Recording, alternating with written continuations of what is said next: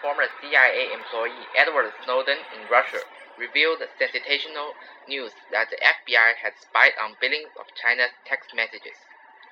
The FBI chief was reporting to Barack Obama Mr. President, we have analyzed all the text messages for 10 years.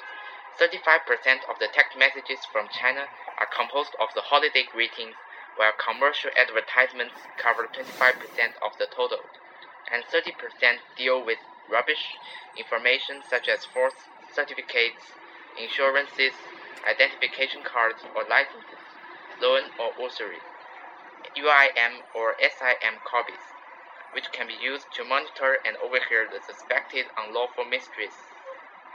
Obama was not a little disappointed. What about the rest 10%?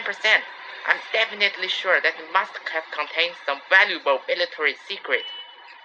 The FBI chief whispered, Mr. President, they are all dirty jokes. Turning to the CIA chief, who was sending a message nearby, Obama inquired angrily. And how about the WeChat? The CIA chief reported, uh, Mrs. President, it is estimated that 35% of the WeChat advocate or boast about life lessons and passions. 30% consists of health care and longevity, and 25% of the total provide various ways to cook delicious foods with evaluations. Uh, 呃，这实际上是双星七十一页到七十二页的 Section A。这文章写实在是太酷炫了。实际上它是分为 A、B 两段的。